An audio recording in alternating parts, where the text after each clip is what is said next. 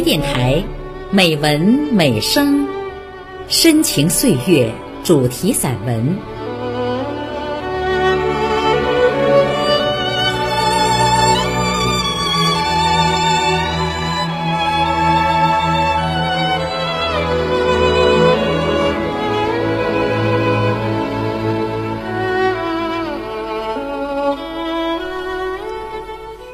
亲爱的朋友，我是黑丹。今天的节目，我为您朗读杨柳的散文《失散的父亲母亲》，请分享。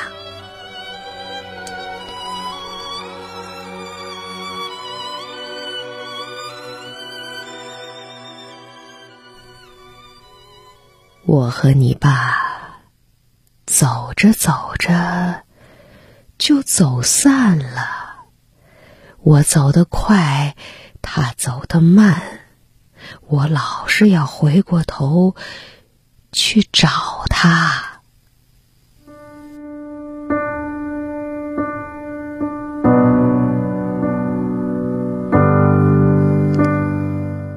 岳阳电话那头回荡着母亲散淡凄凉的话语，他在向我描述他的梦境。父亲去世后，母亲经常做这样的梦：梦中母亲和父亲一道出门，走着走着就不见了对方，只剩他孤身一人在虚无缥缈中漫无目的的行走。哎呀，一晃七年了，我这次啊，真的把你爸弄丢了。再也找不回来了，再也找不回来了。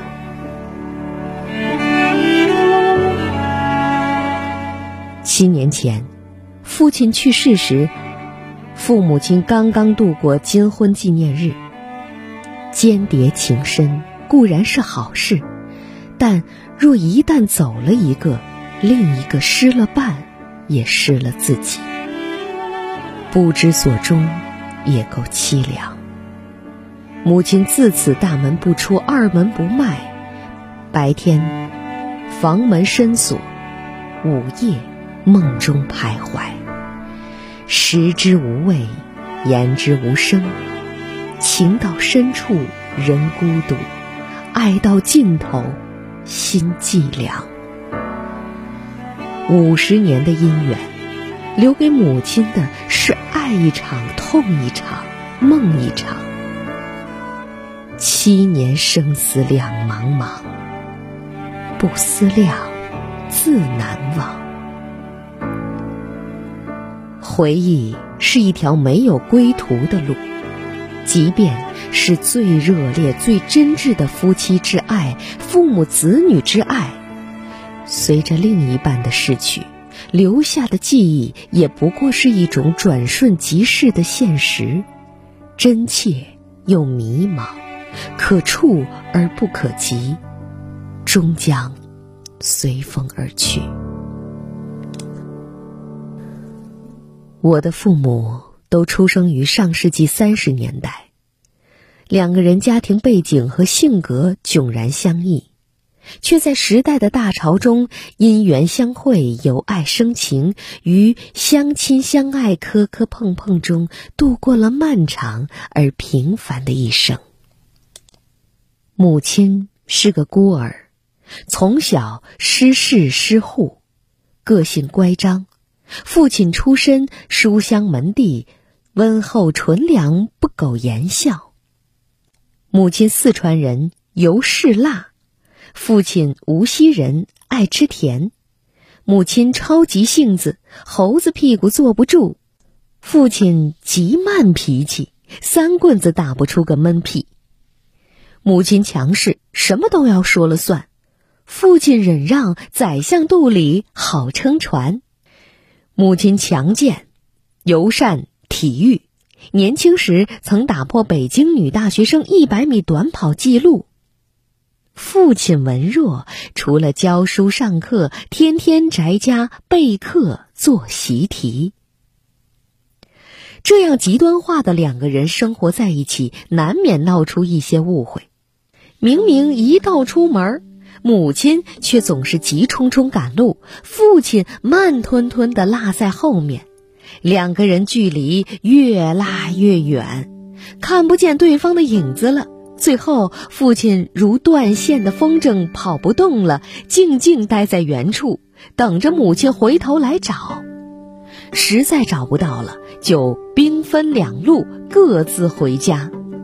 他们相互妥协的日子，一直等到年老时，父亲患了失忆症，出门认不得路，母亲每次都紧紧抓住他的手，再也放不开。这样性格迥异的两个人怎么会走到一起呢？很小的时候，我就有了这样的疑问。在一个月明星稀、夜凉如水的深秋，祖母和我在上海家中凭窗远眺，遥望着东北的方向，那是父母亲生活的地方。祖母对我讲起了父母的故事。上世纪五十年代。十八岁的母亲从四川大巴山区考取了北京石油学院，遇到父亲，他的物理老师，两个人在教学相长中日久生情，开展了长达五年的师生恋。母亲临近毕业时，中国发生了一件大事，严峻考验着父母的爱情，也是他们缔结良缘的契机。一九五九年九月，中国第一大油田大庆油田的发现，使国家彻底甩掉了贫油国的帽子，祖国石油工业发展历史翻开了崭新的一页。周恩来总理亲自指示，要在大庆油田建一所培养高级石油技术人才的高等院校。母亲一向积极，第一时间主动报名到东北大庆油田搞开发。父亲为了爱情，违背了祖父母的愿望，也毅然放弃首都高校的优越条件，跟随母亲到天寒地冻的黑龙江，参与东北石油院校的筹建和繁重的教学任务。在那个特殊时期，父母亲整天忙于工作，忙于参加各种政治运动，难以顾及家庭。我在黑龙江出生半年后就被送到上海，由祖父母抚养。父母难得回沪探亲，然而每个月都会往上海家中汇款四十元，资助我和祖父祖母的生活。每月五号，弄堂里都会响起清脆的自行车铃声，绿衣天使隔着天井高声喊叫着祖父的名字，招呼他下楼敲图章和到邮局取钱。如果让我有机会躲到童年的回忆中去，我不记得父母的模样，只记得那枚小小的图章。出国二十多年，无论走到哪里，我都怀揣着这枚图章。图章虽小，上面刻着祖父的名字。祖父的图章一敲下去，钱就到了，就能给我买好吃的东西，还买小人书看。这些钱。都是父母寄给我的。年复一年，我想象着图章刻下的红色印痕，铺就了长长的红地毯，连接着上海和东北。我在这头，父母在那头。穿过长长的红地毯，我可以走过去和父母会面。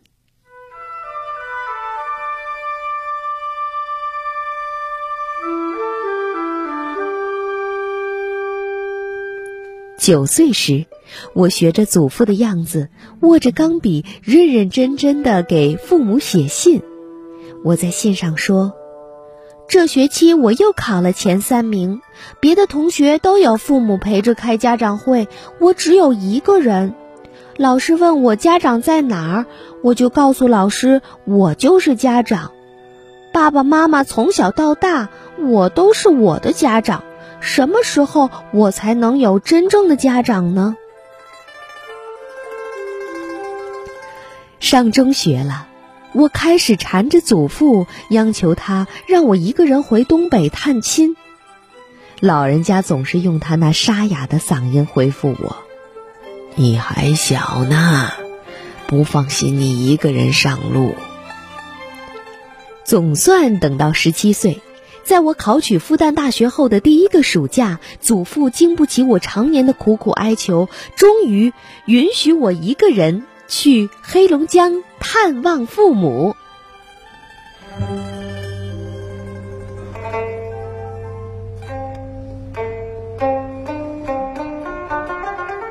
就像一只在笼子里憋屈已久而突然放飞的小鸟，我迫不及待地准备好行装，和几位从东北考到上海的同学一起，先从上海坐船到大连，再从大连坐火车到黑龙江，经历了两天两夜的长途跋涉，在黑灯瞎火中摸到了父母工作的小小石油城。数年不见，我再也不是父母眼中的小丫头，身高已超过母亲一个头，和父亲一般高了。正值情窦初开的年纪，我又想起祖母曾经告诉我的父母恋爱的故事，不由问道：“妈，您对爸爸的第一印象是什么呀？”“哼，他人老实，学业棒，清华大学高材生。”物理学家钱伟长的高足，课也上的好，喜欢他的学生不少呢。那他怎么看上您的呢？哼，我身体好，跑步跑得快。我转而问父亲：“爸，是这样吗？”嗯，你妈说的没错，我看中的就是他身体好。还有一双大眼睛，不近视。我再问母亲：“那爸爸当初是怎么向您求婚的？”母亲脸上现出了少有的红晕。你爸说：“未来的岁月中，让我们携起手来，共同前进吧。”这样的求婚之词，毫无当下青年男女卿卿我我的罗曼蒂克。现代人听起来恍如隔世，但确实是那个时代响当当的男女结合时的山盟海誓。就为了这句承诺，父母从此执子之手，与子偕老，终生在外奔波劳顿，为国家培养了一批又一批的石油专业人才。父亲离沪时，尚是乌发俊朗的白面书生；叶落归根时，却已是发稀齿落、年届七十的垂垂老者。由祖父母带大的我，尤其理解老人体弱多病、身边无人照应之苦。祖父母虽年事已高，却一向不愿意给儿子添麻烦，每次去信都是报喜不报忧。祖父临终前突然把我唤到床头，再三叮嘱我给父亲发去电报。父亲接到爷病速归的急电后，星夜兼程，长途跋涉，一进家门就长跪祖父床边，连声自责不敬不孝。小脚祖母拄着拐杖，一步一挪移到父亲身旁。用手轻轻抚摸着父亲的脸颊，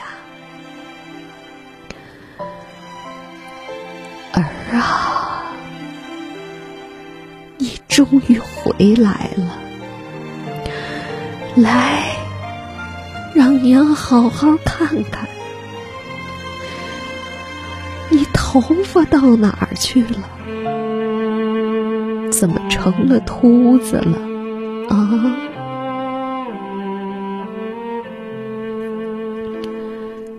父母这辈人，生于兵荒马乱，和共和国一起成长，经历了许多，也失去了许多，在时代洪流中把握人生的方向，个人力量常常微不足道。人们在做选择时，命运也在选择你。人，更多时是被命运无奈的裹挟着走。记得父亲说过：“几十年在外奔波，并不是我们真的足够坚强，只是别无选择。”年幼的我不懂父母的难处，现在的我太懂生活之不妙，而对父母的随遇而安、处之泰然感到不可理喻。一代人自有一代人的世界，生活中缺少的是包容和理解。世事更迭，母亲也已八十四岁。失去父亲的呵护，她变成了一个弯腰驼背、弱不禁风的小老太婆。三年前，她曾来温哥华和我团聚，口口声声说要弥补我。从小失去的母爱，对我关怀体贴、耳提面命，一心想把我塑造成他老人家心目中向往的女儿模样。殊不知，他这个已过知天命之年的女儿，竟然冥顽不化，丝毫没有培养成才的希望。无奈之下，他只得悻悻而归。登基时。我分明看见“失望”两个字清晰地写在他的脸上。近来，母亲虽然连通了微信，但由于耳朵背，打电话时听不清我的声音，只顾自说自话。她时常哀叹：年轻时追潮流赶时髦，老了却成了高科技的弃儿，跟不上时代了。母女联系本就不易，此番疫情又完全阻断了我的回乡之路，母女相见更成了奢望。唉，夫妻一场，母女一场，都是缘分呐。我人间职责已尽，只是。还想找到你失散的父亲。说罢，母亲挂了电话。我再拨回，电线那头空无一人，只剩下嘟嘟嘟的回响。